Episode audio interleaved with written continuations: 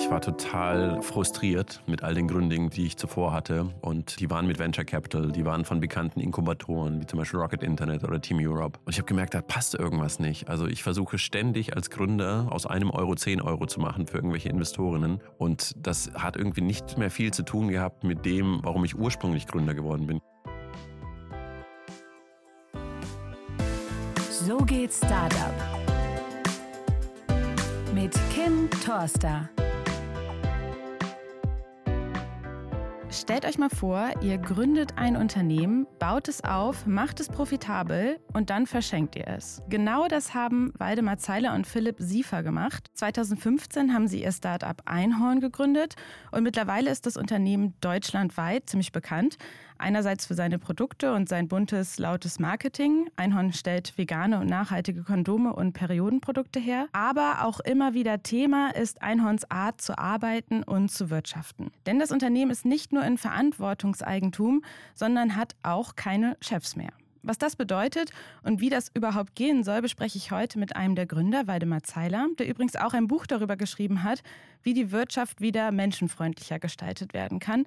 Unfuck the Economy heißt das. Freut mich sehr, dass du da bist. Hallo, danke für die Einladung. Waldemar, ich habe es eben schon angeteasert. Du und Philipp, ihr habt euer Unternehmen Ende 2019 verschenkt und zwar an eine Stiftung. Ich habe das mal im Handelsregister nachgeguckt. 99,6 Prozent von Einhorn gehören der Purpose Stiftung. Was bedeutet bedeutet das? Genau, das ist erstmal mal ein Konstrukt, um unserer Philosophie und unserer Vision von einer neuen Art von Wirtschaften gerecht zu werden. Und am liebsten hätten wir eine neue Rechtsform und für die kämpfen wir auch. Das ist ja auch schon im Koalitionsvertrag und hoffentlich wird das auch bald geschehen. Und bis dahin gibt es verschiedene Möglichkeiten, die aber eher so eine Krücke sind, um der Vision von Verantwortungseigentum gerecht zu werden.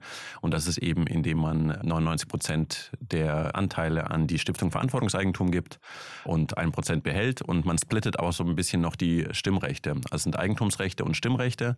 Wir halten aber 99 Prozent der Stimmrechte und somit können wir frei über die Firma verfügen. Und ein Prozent der Stimmrechte hält die Stiftung Verantwortungseigentum. Und mit diesem eigenen Golden Share, nennt man das, können sie einen Exit verhindern. Sie verhindern, dass Gewinne ausgeschüttet werden.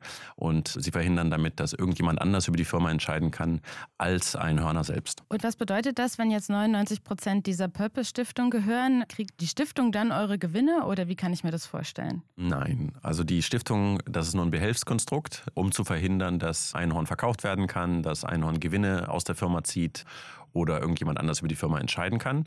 Die Gewinne bleiben aber alle bei Einhorn und wir Einhörner entscheiden gemeinsam, was wir mit den Gewinnen machen. Du hattest gerade schon angesprochen, dass das Thema Verantwortungseigentum auch im aktuellen Koalitionsvertrag steht. Vielleicht können wir da mal ganz kurz einen kleinen Abstecher hinmachen. Ja. Was ist die Idee dahinter? Erstmal, das Modell ist eigentlich gar nicht so neu. Zum Beispiel Bosch oder Zeiss sind ja auch schon ganz alte Unternehmen, die dieselbe Idee verfolgen. Nur braucht man dazu eben ein sehr aufwendiges Stiftungsmodell und äh, man braucht ganz viele Rechtsanwälte dafür und es ist mega kompliziert und mega teuer. Und deswegen ist es für die meisten Startups schon gar nicht, aber auch viele andere Unternehmen geht das einfach nicht, weil es viel zu aufwendig ist. Und da versuchen wir eben das, was eben Bosch und Zeiss zum Beispiel schon gemacht haben, auf eine viel einfachere Art und Weise sicherzustellen und dann einfach eine neue Rechtsform anzubieten. Also die GmbH zum Beispiel ist über 120 Jahre alt. Also muss man sich mal überlegen, wo wir jetzt stehen und wir verwenden immer noch dieselbe Rechtsform. Und das, wofür wir plädieren, ist einfach, dass es eine weitere Rechtsform Rechtsform gibt und die nennt sich zum Beispiel Gesellschaft mit gebundenem Vermögen, ist entweder eine GmbH-Änderung oder eine ganz neue Rechtsform, die einfach verhindert, dass man Unternehmen wie Kartoffelsäcke weiterverkaufen kann. Theoretisch kannst du ja auch als Gründer entscheiden, dass du keinen Exit machst oder auch kein IPO, sondern dass und viele Familienunternehmen funktionieren ja seit Jahrzehnten so. Wieso braucht es dafür eine eigene Rechtsform? Ja, ich glaube, das ist speziell für die Mitarbeitenden total wichtig. Also ich finde das schwierig, wenn man ein Unternehmen aufbaut aufbaut und das ist klar, ein Gründer, eine Gründerin sagen, gründet das Unternehmen, aber das heißt nicht, dass sie sagen, komplett dafür verantwortlich ist, dass es erfolgreich ist, sondern es beruht ja auf ganz vielen Schultern, ganz viele Menschen und da die Entscheidungshoheit trotzdem nur bei den GründerInnen zu lassen, ist irgendwie komisch, finden wir zumindest komisch und deswegen finden wir Verantwortungseigentum so toll. Vielleicht kannst du uns mal mitnehmen, als ihr beschlossen habt, dass ihr das so macht und dass ihr eure Anteile an diese Stiftung verschenkt, um diesem Verantwortungseigentum oder dieser Rechtsform so nahe wie möglich zu kommen. Was hat das bei euch im Unternehmen verändert? Erstmal recht wenig. Philipp und ich haben auch gedacht, boah, wenn wir das machen, dann müssen bestimmt alle total jubeln und happy sein und uns auf die Schulter klopfen. Und erstmal ist aber gar nichts passiert, weil sich tatsächlich erstmal für die Mitarbeitenden nichts verändert im, im ersten Step. Für uns hat sich sehr viel verändert. Also für uns, wir haben ja tatsächlich Millionenwert sozusagen hergegeben. Und deswegen haben wir das klarer gespürt. Mittel- bis langfristig merkt man das total, dass eine ganz andere Verantwortlichkeit für das Unternehmen entsteht. Man kann eben nicht sagen, boah, ich arbeite mich doch nicht den Arsch ab für dich oder für die Investoren oder für wen auch immer, sondern es ist dann allen klar, so, ach so, das ist ja unser Ding und wir sind alle dafür verantwortlich. Und das sickert so nach und nach dann eher ein. Aber die Effekte sind schon krass langfristig. Es ist ja auch eher ein abstraktes Konstrukt jetzt erstmal. Also die Anteile liegen jetzt bei irgendeiner Stiftung, wo man als Teammitglied wahrscheinlich jetzt nicht unbedingt weiß, äh, was bedeutet das.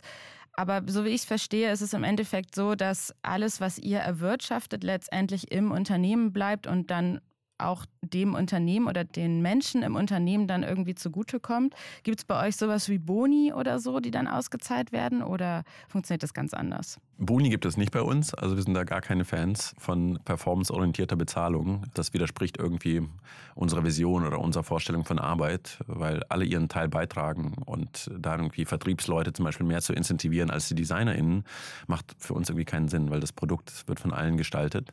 Das sehen wir übrigens nicht nur wir so, zum Beispiel DM hat das auch nicht, die haben auch keine Boni.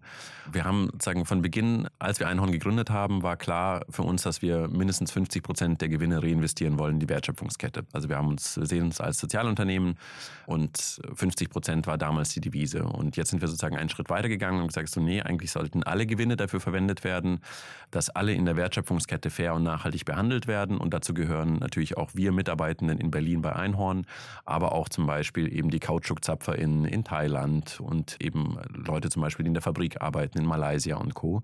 Und das entscheidet sich aber. Also wir leben ja in einer krassen Welt gerade, wo sich alles total verändert und wir können immer wieder aufs Neue Neue sagen, was machen wir damit? Und zum Beispiel letztes Jahr haben wir einen Teil der Gewinne der Menstruationsprodukte abgeführt und ein Feminist Funding gehabt. Das heißt, wir haben intersektional feministische NGOs supported mit einem Teil unserer Gewinne und so können wir immer wieder neu entscheiden, was wir damit machen. Wie war es, als ihr damals entschieden habt, dass ihr diesen Weg gehen wollt. War das eine schwierige Entscheidung, alles das, was ihr zusammen aufgebaut habt, irgendwie abzugeben? Es war auf jeden Fall ein Prozess. Und das ist auch gar nicht so einfach, weil also ich bin total kapitalistisch sozialisiert. Ich war auf einem Wirtschaftsgymnasium, ich habe irgendwie zig Gründungen schon hinter mir, ich habe BWL studiert und mein Traum war es, mit 30 Millionär zu werden. Und dann dazu zu kommen, im Grunde das erste Startup, was wirklich erfolgreich ist, also alle, alle meine anderen Startups waren nicht erfolgreich im klassischen Sinne, und das dann herzugeben, das ist schon ein krasser Prozess gewesen. Und gleichzeitig war das aber, je mehr ich mich mit Wirtschaft beschäftigt habe und je mehr ich mich mit den Folgen der Wirtschaft beschäftigt habe, deswegen habe ich auch ein Buch geschrieben, ähm, habe ich gemerkt, so, dass es total sinnvoll, das zu machen, weil viele Probleme, die ich sehe, zum Beispiel die Ungleichheit, dass eben sehr wenige Menschen auf der Welt das meiste Vermögen besitzen und das in ganz vielen Unruhen und Kriegen und Auseinandersetzungen resultiert und auch der Ausbeutung zum Beispiel unseres Planeten, da gibt es bessere Lösungen. Und dann kam das irgendwann mal rein mit dieser Idee so, hey, man kann ja diese Verteilung schon in die DNA eines Unternehmens einbauen und trotzdem Spaß haben. Also nichts, ich habe sozusagen nichts kompromittiert, was ich an Unternehmertum liebe, sondern ich bin Gründer mit Leib und Seele und ich habe einfach nur gemerkt, dass ich diese Leidenschaften mit noch viel mehr Leuten teilen kann und sie auch viel mehr Leidenschaft reinbringen können, weil sie merken, hey, das ist unser Ding. Das ist jetzt nicht nur irgendwie ein Lebensprojekt, um Millionär zu werden von irgendeinem weißen jungen Mann, von irgendeiner Elite-Uni, sondern nee, das ist unser Ding und wir wollen wirklich ein langfristiges Unternehmen bauen. Also wir sehen uns viel eher im Mittelstand, wir sehen uns als eine Art Familienunternehmen, wo es aber nicht auf die Gene ankommt, sondern eben eine gemeinsame Vision. Du hast gerade schon gesagt, du hast dich mit Wirtschaft im Allgemeinen beschäftigt. Ihr seid natürlich jetzt innerhalb dieses großen Systems Wirtschaft ein vergleichsweise kleiner Player. Inwiefern könnt ihr damit wirklich was verändern oder ist das einfach auch ein Zeichen, das ihr setzen wollt? Das Gute ist ja, wir sind ja nicht alleine. Wir haben ja ganz viel Bambule gemacht die letzten Jahre, auch eben für diese neue Rechtsform. Und unter anderem haben 1200 Unternehmen unterschrieben, die total Lust haben auf diese Rechtsform, die sagen, es braucht es. Und nicht nur Startups. Also das ist auch ein riesiger Hoffnungsschimmer für Nachfolge bei auch viel älteren Unternehmen, Mittelstandsunternehmen, Familienunternehmen. Und deswegen ist das eine viel größere Bewegung inzwischen als jetzt nur ein kleines Startup. Wir sind vielleicht eine der schillerndsten kleinen Startups, die da sprechen, aber auch viele andere Unternehmen sind da Teil davon davon und unterstützen die Idee. Wie gesagt, Bosch und Zeiss sozusagen haben das schon ganz lange. Du hast gerade schon erzählt, dass ihr in diesen Prozess gekommen seid, als du angefangen hast, dich mit Wirtschaft zu beschäftigen und da irgendwie Probleme gesehen hast. Wie war es denn, als ihr Einord gegründet habt am Anfang? Hattet ihr da schon diese Idee, dass es in diese Richtung gehen wird? Die Idee auf jeden Fall. Also ich war total frustriert mit all den Gründen, die ich zuvor hatte. Und die waren mit Venture Capital, die waren von bekannten Inkubatoren, wie zum Beispiel Rocket Internet oder Team Europe. Und ich habe gemerkt, da passt irgendwas nicht. Also ich versuche ständig als Gründer aus einem Euro zehn Euro zu machen für irgendwelche Investorinnen. Und das hat irgendwie nicht, nicht mehr viel zu tun gehabt mit dem, warum ich ursprünglich Gründer geworden bin. Ich habe im Abitur das erste Mal gegründet und da ging es überhaupt nicht um Kohle. Da ging es einfach darum, etwas umzusetzen, etwas auf die Straße zu bringen, etwas entstehen zu sehen. Und diese Leidenschaft ging dann total flöten. Und, und dann habe ich mich irgendwie gefragt, warum, warum ist das so? Also warum Warum werden eigentlich ganz viele GründerInnen, die mit einer tollen Idee, mit einer tollen Vision starten, warum sind viele von denen so frustriert oder schlagen irgendwann einen komplett anderen Weg ein? Und das hat eben sehr viel mit den Finanzierungsinstrumenten zu tun, die aktuell Startups zur Verfügung stehen. Und ich halte das für extrem schwierig. Ich glaube nicht, dass es ohne Finanzierungsmöglichkeiten gibt. Ich plädiere eher sozusagen für neue Arten der Finanzierung, weil wir brauchen, um neue Technologien zu entwickeln und so weiter, wir brauchen Finanzierung. Aber die Art und Weise, wie wir Kapital am Markt beschaffen und was dieses Kapital von uns will, glaube ich, befördert eben diese Ungleichheit auf der Welt. Es befördert eben, dass, dass man eben den Planeten zerstört, dass man einfach keine coolen Dinge macht, weil letzten Endes irgendwie Milton Friedman alleine zu folgen und sagen, Shareholder Value Only und aus VC sich zu sehen, ich brauche ein X-Multiple, um alle meine Verluste von anderen Startups reinzuholen, das zwingt Startups in sehr ungesunde Wege. Und die habe ich selber auch natürlich oft erlebt gehabt. Also ich spreche da, ich bin ein gebranntes Kind. Und jetzt mit Einhorn eben die Zeit zu haben, so zu wachsen, wie es eben nötig ist oder wie man es selber entscheidet und wie wir es als Team entscheiden und nicht von außen Druck zu haben, der sagt jetzt wachsen, wachsen, wachsen und Profitabilität ist ja überhaupt kein Ziel, sondern ihr müsst so hoch jazzen, wie ihr nur könnt. Ich glaube, das ist sehr ungesund. Im letzten Jahrzehnt war es auch so, dass ähm, Wachstum für viele Unternehmen, für viele Investoren an aller, allererster Stelle stand. Jetzt hört man immer wieder, dass das auch abnimmt. Also jetzt, wo das Geld nicht mehr so locker sitzt, dass viele darauf setzen, irgendwie tatsächlich nachhaltig ein Unternehmen aufzubauen, wir als Redaktion hören das immer wieder von irgendwelchen Seiten. Würdest du das bestätigen? Ist das deine Erfahrung auch, dass es da gerade so ein bisschen Wandel gibt? Vielleicht nicht so krass wie bei euch, aber zumindest ein Umdenken? Ich glaube, in, in der Breite ist das überhaupt noch nicht so. Ich glaube, da muss das Umdenken noch stattfinden. Ich glaube, die Probleme werden immer offensichtlicher. Wir haben irgendwie eben die Klimakrise, wir haben die Ungerechtigkeit, wir haben die Konflikte überall auf der Welt. Und das wünschen sich vielleicht Investoren, aber aus meiner Erfahrung sind klassischen Investoren noch nicht so ganz bereit, davon Abstand zu nehmen, weil das bedeutet eben halt auch weniger Rendite. Und ich finde das eine gesunde Entwicklung. Also wie viel Prozent oder welches Multiple ist noch gesund? Und ich glaube, diesen Diskussionen müssen wir uns stellen. Und es gibt ein paar coole Impact-InvestorInnen, die langsam auf den Markt kommen. Das stimmt schon. Da ist ein bisschen mehr Bewegung im Markt. Und die haben zum Beispiel, verlassen sich auf eine wissenschaftliche Basis und sagen, wir machen nur dieses Investment, wenn vorher unser Wissenschaftsteam eben klar geklärt hat, dass es eben positiven Impact hat. Aber insgesamt geht da auf jeden Fall noch viel, viel mehr. Und ich glaube, gerade bei GründerInnen, und deswegen bin ich auch in diesem Podcast, ich glaube, klar zu machen, dass das nicht alles ist, sondern wirklich langfristiges, nachhaltiges Unternehmen aufzubauen, Spaß zu haben bei dem, was man macht, in einem coolen Team eingebunden zu sein, das ist für mich ein Riesenansporn. Das ist der Grund, warum ich Unternehmer bin. Du hast vorhin erzählt, Früher hattest du zumindest mal die Vorstellung, mit 30 willst du Millionär sein. Daraus schließe ich, dass deine Motive zumindest mal anders waren. Wann kam dieser Dreh? Was hat dich zum Umdenken bewegt? Also ich glaube, zuallererst ist, wir haben kaum Vorbilder. Also als ich das erste Mal gegründet habe, wusste ich noch nichts über Unternehmerinnentum und das war die pure Leidenschaft.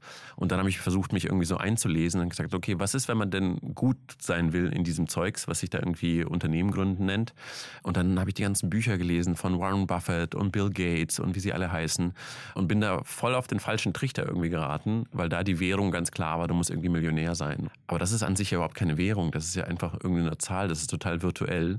Und dann durch die Arbeit, glaube ich, wenn man einfach merkt, okay, wie frei bin ich denn in meinen Entscheidungen als Gründer? Oder wie beeinflusst bin ich zum Beispiel eben dann von Investoren, die mich vielleicht zu Sachen zwingen, letzten Endes, die ich überhaupt nicht möchte. Und ich konnte irgendwann mal nicht mehr in den Spiegel schauen. Also ich stand da irgendwie zur versammelter Mannschaft vor dem jeweiligen Startup gerade und ähm, habe dann versucht, irgendwie die Moral hochzuhalten. Aber eigentlich stand ich auch oftmals nicht hinter diesen Entscheidungen, war aber gezwungen. Und das hat sich dann irgendwie wie ein bisschen ein alternatives Angestelltensein, irgendwie eine Hired Gun angefühlt und nicht wirklich Gründer sein. Und diese Freiheit wollte ich erlangen und wollte aber auch letzten Endes ganz klar, ich wollte nicht dazu beitragen, dass die Probleme auf der Welt äh, vergrößert werden. Ich glaube, die Wirtschaft hat einen erheblich großen Anteil daran, an den Problemen, die wir aktuell haben. Und ich will lieber Teil der Lösung sein. Und dann haben wir angefangen zu experimentieren. Wir wussten auch nicht, wie es geht und wir wissen das auch bis heute nicht. Aber das Experimentieren, das braucht es eben. Also und viele andere, nicht nur Einhorn, also die einfach neue Wege gehen, weil wir wissen nicht, wie die Welt von morgen aussieht. Wir wissen nicht, wie die Wirtschaft von morgen aussieht. Und wir brauchen aber alternative Wege. Und solange du sagen VC-Finanzierung hast oder Investoren hast, ist es fast unmöglich, neue Wege zu gehen. Dieses Korsett ist einfach so eng. Und deswegen sind wir ganz froh, mit Einhorn dieses Korsett nicht zu haben. Aus Außenperspektive habt ihr dann ja noch was Krasses gemacht. Ihr habt nämlich irgendwann gesagt, okay, wir schaffen hier jetzt die Chefs ab. Also vor allem in erster Linie, glaube ich, euch als Geschäftsführer dann sozusagen.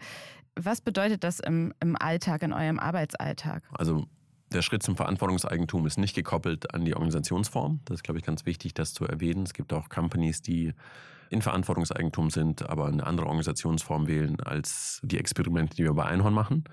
Und für uns war klar, dass Einhorn immer eine Art Experimentierlabor ist. Und das beflügelt natürlich oder hilft, wenn du keine Investoren hast, weil die zwingen dich nicht dazu, die ganze Zeit zu wachsen. Und das heißt, das meiste deiner Arbeitszeit in Wachstum zu investieren, sondern du könntest auch mal Zeiten haben, wo du nicht wächst oder wo du Degrowth betreibst. Und das konnten wir uns eben leisten und haben überlegt, okay, wie will man denn heutzutage arbeiten? Also, wenn wir alles in Frage stellen, und bei Einhorn tun wir das sehr gerne, haben wir uns überlegt, was können wir denn machen? Und dann haben wir verschiedene Sachen eben ausprobiert, wie zum Beispiel eben, wir haben abgeschafft, dass irgendjemand weisungsbefugt ist. Und haben mal geguckt, wo, wo kommen wir da hin? Und haben dann verschiedene Challenges gehabt, wie kommen wir zu Entscheidungen, die haben wir bis heute.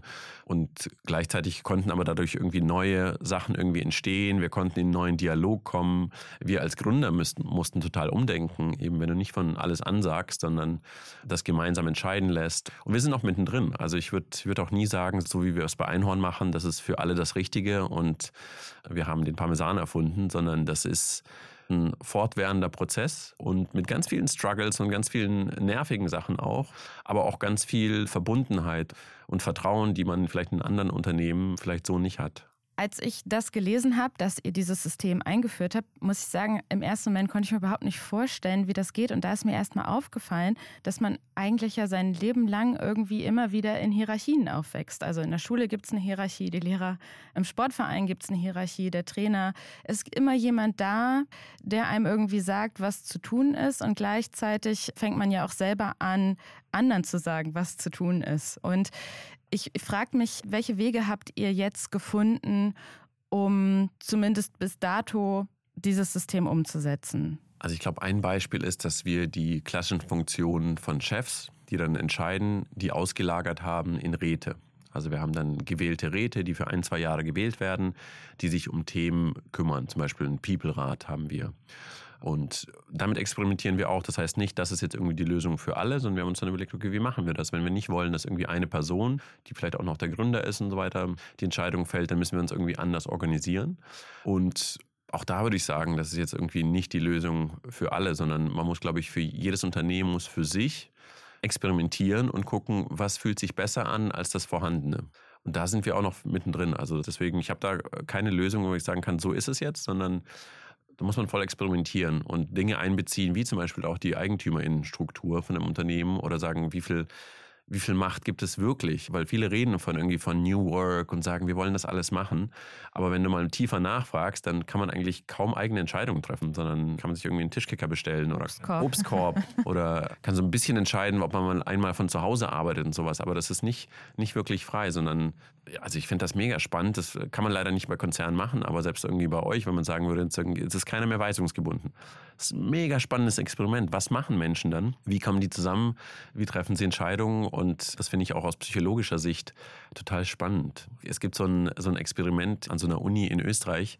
Die machen das, glaube ich, seit über 20 Jahren. Da kommen 100 Menschen zusammen und denen wird einfach nur gesagt, ihr müsst zu einer Entscheidungsfähigkeit kommen nach einer Woche. Und das Einzige, was gilt, ihr müsst um 10 Uhr in diesem Raum immer zusammenkommen. Und das machen die seit über 20 Jahren, könnt ihr auch mal irgendwie in der Suchmaschine suchen. Es ist total spannend, was dann irgendwie passiert und welche Sachen sich immer wiederholen und manche Sachen irgendwie neu sind, weil wir auch in einer anderen Zeit leben. Und da ist auch praktisch dieses Rätebilden, ist auch irgendwann mal dran, nach ein paar Tagen in dieser Woche. Und es gibt auch da keine Antwort. Also es liegt uns Menschen nahe, dass wir sehr kompliziert sind. Und deswegen bin ich weiter an diesem, an diesem Experimentierlabor interessiert. Ich frage mich ja auch, ob sich dann nicht irgendwie automatisch wieder so eine Art Hierarchien bilden. Also, dass jemand irgendwie am Ende dann sagt, okay, Leute, wir fassen das jetzt mal hier zusammen, wir machen das jetzt so und so. Wie war das bei euch? Wie ist deine Erfahrung damit? Das passiert ja nur, wenn diese Person wirklich Macht hat. Wenn aber die Leute wissen, dass diese Person nicht diese Macht hat, das zu sagen, dann geht das ja auch nicht. Dann gibt es eine totale Revolte und auch das passiert in diesem äh, Experiment in dieser Woche mit den 100 Leuten, dass die Leute, die sich da hinstellen, vornehmlich weiße Männer, die dann sagen so, ach jetzt, weil sie so gelernt haben, weil sie so sozialisiert sind, die werden dann eher abgestraft, was man natürlich auch in unserer Gesellschaft gerade so ein bisschen wahrnimmt. Und das hat ganz viel mit Macht zu tun. Und da in den meisten Unternehmen aber die Führungskräfte, selbst wenn sie sagen, wir haben New Work, weiterhin eigentlich die Macht behalten, zum Beispiel auch die Macht zu kündigen. Das ist ja auch ganz wichtig. Ich bin nicht in der Lage, jemand zu kündigen, sondern das, das entscheiden wir im Team, wenn diese Entscheidung ansteht. Dann macht das was. Dann muss man von mir auch keine Angst haben oder unterschwellig irgendwie doch Dinge anders machen, weil wir es ja am Ende entscheidet ja doch Waldemar. Ja, weil das eben nicht so ist, entstehen eben ganz neue Gewächse und dann kann überhaupt erstmal eine neue Art von Arbeiten oder Organisationsstruktur entstehen, von der wir noch nicht genau wissen, wie die entsteht, weil die braucht ja mehrere Jahre. Du kannst ja nicht irgendwie einmal umgestellt und so und nach einem Jahr gibt es keine Ergebnisse, scheiße, New Work ist gescheitert, gibt es ja genug Fälle, sondern ja, da muss man schon tiefer gucken. Und ich bin immer sehr interessiert an den Eigentums- und Machtverhältnissen, weil die einfach was mit dir machen. Also es ist irgendwie, das, das weiß man einfach und das haben wir ja gelernt. Wessen Füße sind unter welchem Tisch und die entscheiden dann, außer der Tisch gehört dir auch, dann ähm, ändern sich Sachen. Dann kannst du auch mal rebellieren. Wie hat denn das Einhorn-Team reagiert, als ihr gesagt habt, es gibt jetzt keine Chefs mehr? Also erstmal, glaube ich, fanden das alle irgendwie cool, aber man, man kann ja gar nicht absehen, was das bedeutet. Ich glaube, als dann einige Konsequenzen klar wurden, dass eben Entscheidungen dann nicht jetzt mehr so schnell getroffen werden, dann führt es auch natürlich auch zu voll viel Unsicherheit. Also, weil viele Menschen haben das ja noch gar nicht gelernt. Du hast ja gerade gesagt, wir lernen das ja überall in der Schule, im Sportverein. Es gibt immer diese autoritären Personen, die sagen das. Und deswegen ist es für viele auch irgendwie erstmal total eine Umstellung zu sagen, fuck, was, ich muss eine Entscheidung treffen? Wie mache ich das? Und ich glaube, dass aber genau das total wichtig ist. Die Welt ist nämlich so komplex geworden, dass eben nicht eine einzelne Person, nicht mal zwei, drei Personen heute Entscheidungen treffen können, sondern wir brauchen wirklich die kollektive Intelligenz. Wir brauchen die Blickwinkel ganz vieler Menschen. Auch wir brauchen eine extreme Diversität, einfach um die Welt zu verstehen. Und dann ist nochmal die Frage, wie kommen wir dann zu einer Entscheidungsfindung? Die ist auch noch nicht final geklärt. Aber ich glaube, es hat viel mit Vertrauen zu tun. Und das ist, glaube ich, eines der höchsten Güter in, in Unternehmen. Das ist wirklich ich glaube, Google hatte mal diese Studie mal gemacht, was brauchst du irgendwie, um wirklich kreativ zu sein? Du brauchst halt psychologische Sicherheit. Und ich glaube, die ist in ganz vielen Unternehmen nicht gegeben. Ich würde auch nicht sagen, dass wir sie bei Einhorn irgendwie voll haben. Ich glaube, wir haben ein ganz gutes Level und trotzdem gibt es immer wieder Challenges, wo das nicht so einfach ist, Vertrauen herzustellen, weil wir letztendlich auch in einem kapitalistischen Umfeld sind. Wir müssen ja alle irgendwie Produkte verkaufen, Services verkaufen, wir müssen profitabel sein und deswegen ist es manchmal gar nicht so einfach, dieses Vertrauen in einem kapitalistischen System, in einem Unternehmen zu verfolgen. Wenn ich jetzt raten müsste, würde ich sagen, die ersten Fragen, die dann aufkommen, wenn es so eine Systemumstellung gibt, ist, wer entscheidet jetzt über mein Gehalt und wer entscheidet zum Beispiel über Kündigung? Du hast gerade schon gesagt, Kündigung wird in einem Rat entschieden. Wie macht ihr das mit Gehältern? Gehälter ist ein total spannendes Thema. Also wir haben ja ganz viele Experimente gleich zu Beginn gemacht. Wie gesagt, das würde ich übrigens nicht empfehlen. Ich würde nicht alles gleichzeitig machen. Wir hatten aber total Bock, alles gleichzeitig zu machen und haben Weil auch Chaos oder Chaos und vor allem mit der Emotionalität umzugehen und da vor allem das Thema Gehalt. Das haben wir total unterschätzt, weil Gehalt ist eben nicht gleich Gehalt, sondern Gehalt hat so einen krassen Wert in unserer Gesellschaft und da muss erstmal jeder sein eigenes Verhältnis zu Geld klären, bevor man so einen Kontext reingibt. Und das haben wir, das haben wir total unterschätzt, weil Geld, dein Gehalt bedeutet äh, letztendlich deinen Wert in unserer Leistungsgesellschaft. Und ähm, dann fängst du an zu vergleichen, wer ist mehr wert als ich? Und alle haben unterschiedliche Bedürfnisse. Deswegen war das total emotional, das Thema. Wir haben Gehaltstransparenz, also alle können die Gehälter aller anderen sehen. Ich bin großer Fan davon. Und gleichzeitig waren die anfänglichen Schritte, wir hatten einen Gehaltsrat gewählt, der hat sich damit beschäftigt, ähm, der hat mit ganz vielen Einhörnern gesprochen dazu. Und wir verändern das Gehaltssystem auch konsequent weiter. Und am Anfang war es total frei, jeder konnte sich aussuchen, was er möchte. Dann sind wir wieder zurückgegangen und gesagt, so, nee, das ist auch irgendwie uncool, dann wir brauchen vielleicht einen Rahmen. Jetzt haben wir so einen Rahmen, dass irgendwie das höchste Gehalt viermal so hoch sein kann wie das niedrigste Gehalt. Und innerhalb dessen gibt es so ein paar Bausteine, die einfach auf Berufserfahrung gehen, aber wir versuchen den freien Wert immer höher zu machen, dass du dir selbst aussuchen kannst, was möchte ich verdienen. Und weil es transparent ist, musst du auch dahinter stehen. Und du musst im Zweifel auch verteidigen, auch vor den anderen Einhörnern. Aber es ist ein total schwieriges Thema. Ich würde das, glaube ich, immer machen. Ich würde Richtung Gehaltstransparenz gehen und ich würde auch das Thema adressieren, aber ich würde es auf jeden Fall längerfristig sehen, auch von Coachenden begleiten lassen. Und das hat eben viel damit zu tun, hey, was bedeutet mir eigentlich Geld? Was ist mein Verhältnis zu Geld? Wie bin ich aufgezogen? Wie ist meine Familie mit Geld umgegangen? Verspüre ich da eine Enge oder fällt es mir leichter damit umzugehen? Und das dann für sich zu klären und dann nochmal in den Kontext der Organisation zu stellen und sagen, und was braucht jetzt gerade die Organisation? Und das ist natürlich die Schwierigkeit, weil wir natürlich alle gelernt haben, das eher für uns zu denken. Aber wenn wir von einer neuen Welt sprechen, neue Art von Wirtschaften, von nachhaltigen, fairen Unternehmen, dann müssen wir natürlich auch gucken, okay, was ist für mich wichtig, was ist für die Organisation wichtig und wie vereinbare ich diese beiden Dinge. Und das ist auf jeden Fall mega emotional. Ja, und auch schwierig, kompliziert. Also im Prinzip müssen ja alle, die sich bei euch jetzt mit diesem Thema Gehalt beschäftigen, ja auch irgendwie eine, ein betriebswirtschaftliches Wissen mitbringen, oder? Weil letztendlich ist das Geld ja eine begrenzte Ressource zumindest ja. für einzelne Unternehmen oder einzelne Menschen. Total. Deswegen ist auch von Anfang an unser Bankkontostand ist für alle einsehbar. Die können dann immer fragen. Wir haben monatliche Berichts von der Finanzabteilung, wo alle sehen, wie es läuft.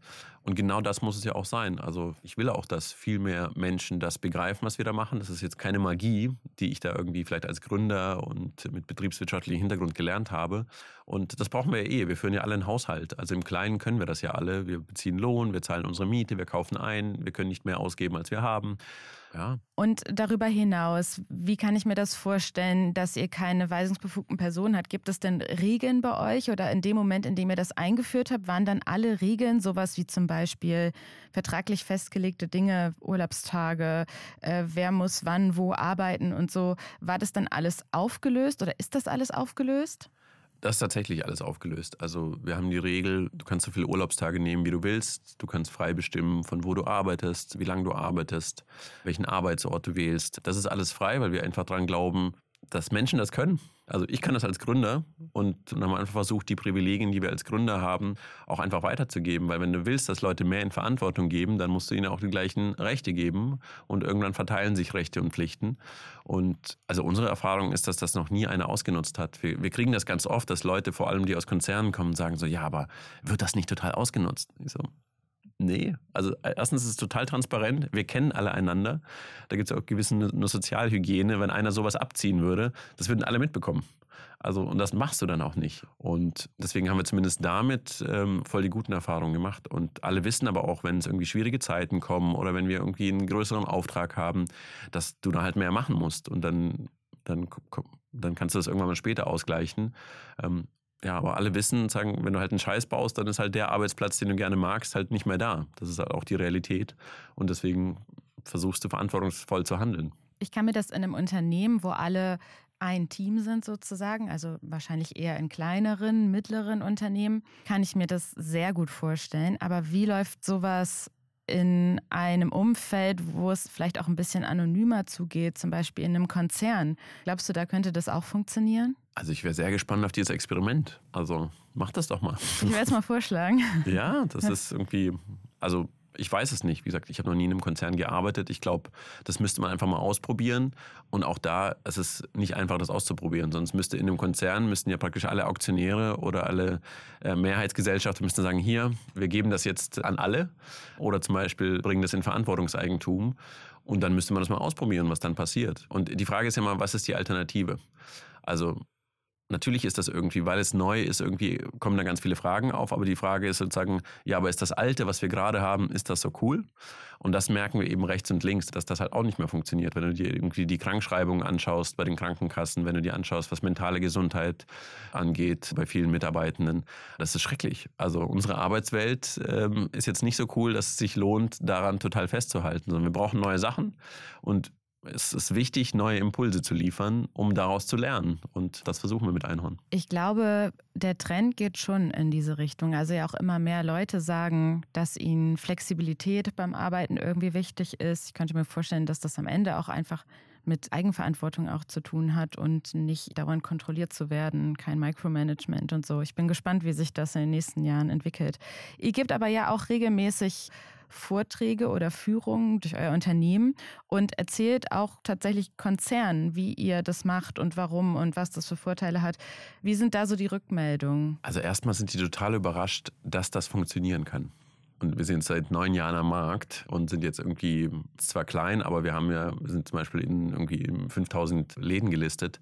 Die sind total überrascht, dass es das funktionieren kann. Wenn die da reinlaufen und sehen irgendwie, wie da ganz viele Leute irgendwas rummalen, wild rumlaufen und Lola, der Bürohund, kommt und das sieht ja bei uns auch nicht aus wie in einem klassischen Büro und dass das trotzdem funktionieren kann, dass wir in so einem betriebswirtschaftlichen, harten Wettbewerb letztendlich für ein FMCG-Good mit anderen konkurrieren können, das ist ja ungläubig und dann aber interessant, weil sie sagen so, ach krass, wenn das ja scheinbar geht, was können wir da für uns rausziehen und wie können wir unsere Welt äh, oder unsere Arbeitswelt irgendwie humaner machen? Wir haben keine KPIs bei Einhorn, aber für mich so ein persönliches KPI ist immer, wie viel Prozent kann ich ich selbst sein?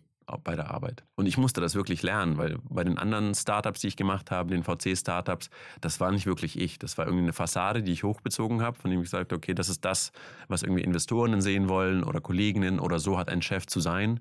Aber das war nicht wirklich ich. Und jetzt nur nach und nach merke ich, wie sich das immer sicherer anfühlt, mehr ich zu sein. Und ähm, ich habe jetzt auch gerade unter Einhorn neu gegründet, Einhorn Energy. Und da geht es direkt weiter, dass ich dann da das Gefühl habe, sozusagen, okay, was kann ich da jetzt sozusagen noch ändern? Wo kann ich die Learnings aus Einhorn Products ziehen? Und wie kann ich das noch mehr so gestalten, dass ich mehr ich sein kann? Mal kurz für den Kontext. Einhorn Energy will Balkon-Solaranlagen bauen. Ihr seid gerade dabei, das aufzuziehen und da geht es tatsächlich auch darum, Investoren reinzuholen, oder? Jein. Also was wir probieren, wir versuchen ein Kohlekraftwerk zu ersetzen mit drei Millionen Menschen, die ein Balkonkraftwerk installieren. Das ist sozusagen die große Vision dahinter. Und was wir tatsächlich machen, das ist eine der Herausforderungen tatsächlich bei Verantwortungseigentum, ist die Finanzierung. Das hatte ich ja zu Beginn mal angesprochen. Und wir gehen jetzt den Weg, dass wir Nachrangdarlehen ausgeben an bestimmte Organisationen und das eben dann nach fünf Jahren zurückzahlen, weil sagen wir wollen keine Anteile abgeben, beziehungsweise ist das auch nicht wirklich möglich bei Verantwortungseigentum. Und deswegen sammeln wir gerade Nachrangdarlehen ein. Genau, das ist sozusagen der Weg. Aber es ist, es ist total schwierig, weil auch bei diesen Nachrangdarlehen versprechen wir nicht irgendwie ein 20-faches Multiple und so weiter, sondern aktuell ist es so, dass wir das Doppelte nach fünf Jahren zurückzahlen wollen. Und das sind für klassische Investoren ist es relativ uninteressant. Aber für uns ist es ein total spannendes Investment, weil es auch ein Impact-Investment ist mit dem, was wir vorhaben. Und es ist jetzt schon so, dass Einhorn Energy auch schon in Verantwortungseigentum ist. Genau. Einhorn äh, Products haben wir 2015 gegründet, 2019 in Verantwortungseigentum überführt. Einhorn Energy haben wir direkt sozusagen in Verantwortungseigentum gegründet. Genau. Tatsächlich ist Führung ja auch nicht immer nur was Schlechtes und Kontrolle und Hierarchie, sondern Führung kann ja auch im besten Sinne des Wortes bedeuten, wie ein Guide, der dich an die Hand nimmt, der dir neue Sachen zeigt und dich so ein bisschen mitnimmt und vielleicht auch mit nach oben nimmt oder so. Inwiefern findet das bei euch noch statt? Also Führung ist total wichtig. Also ich glaube, wogegen wir uns aussprechen, ist, dass die Führung immer in der Hand derer liegt, die zufällig das Unternehmen gegründet haben oder die Kohle investiert haben sondern Führung braucht es unbedingt. Die Frage ist, wie verteilst du die Führung? Wie viele Menschen haben sie? Wie divers ist die Führung gestaltet? Wie viele Blickwinkel werden abgedeckt durch die Führung? Aber es braucht unbedingt Führung. Und das haben wir auch gemerkt. Ich meine, was wir gemacht haben bei Einhorn, als wir gesagt haben, niemand ist mehr ähm, weisungsgebunden, das war erstmal die Loslösung von den alten Strukturen. Das war der wesentliche Schritt, dass wir sagen, hey, Philipp und ich, geben jetzt die Macht ab, damit neue Machtstrukturen oder Führungsstrukturen entgegen kann. Auch Macht per se ist für mich nicht negativ besetzt.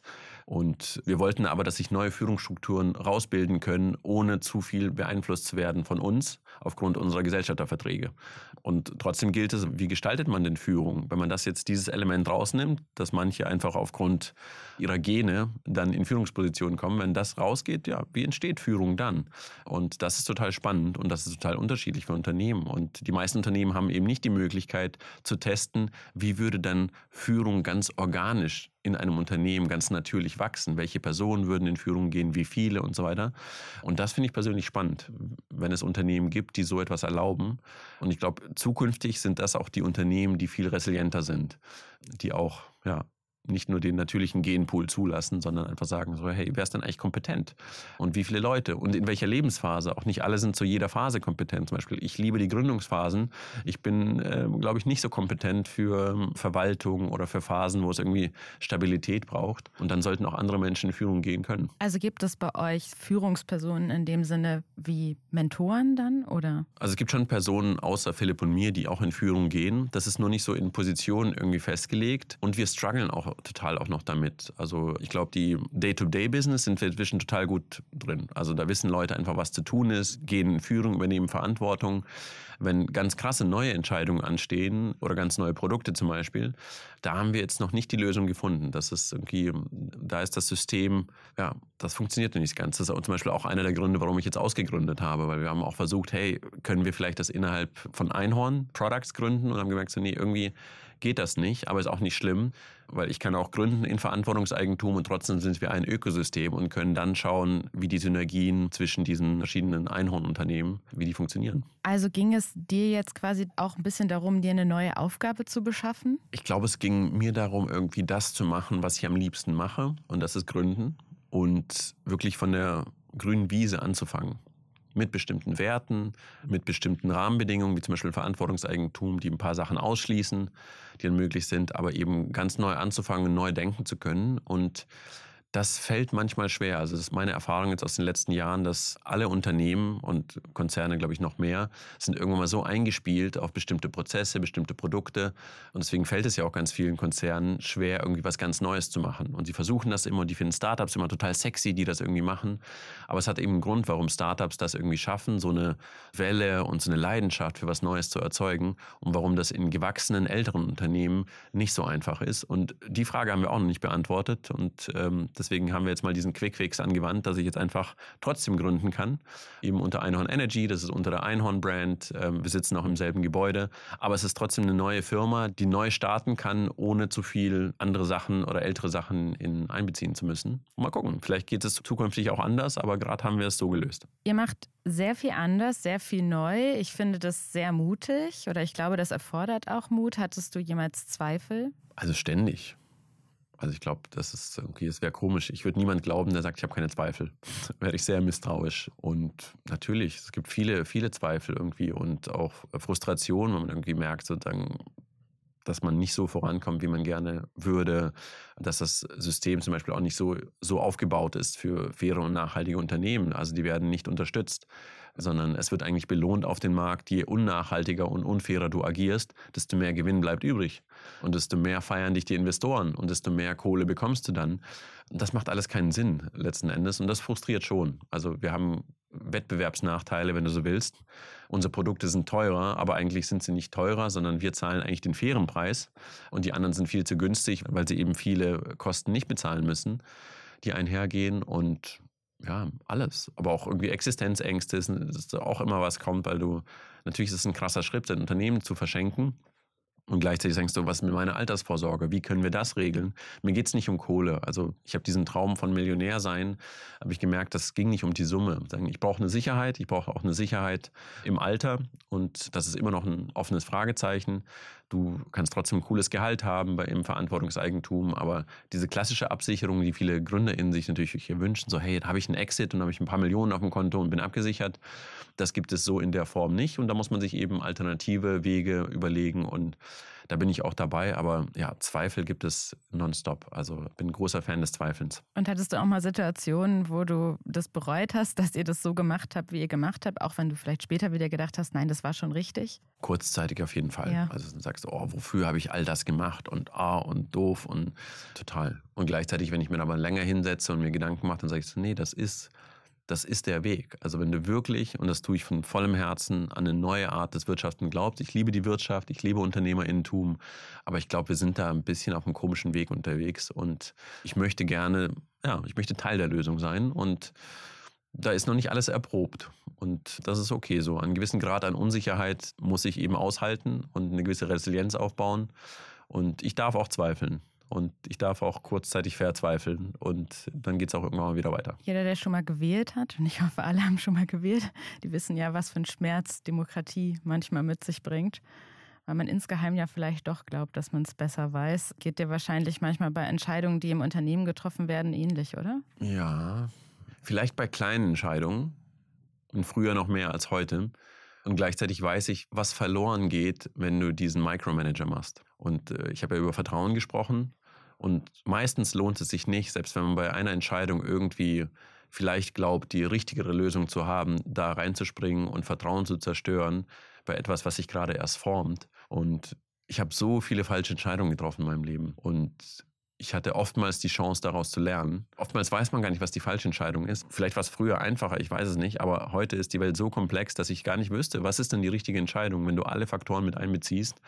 Ich glaube, es ist wichtig, in der Lage zu sein, flexibel auf Entscheidungen anzupassen. Ich glaube, es ist wichtig, Entscheidungen zu treffen, viele Personen einzuziehen, viele Blickwinkel und dann aber auch zu sagen, so, oh fuck, ich lag falsch.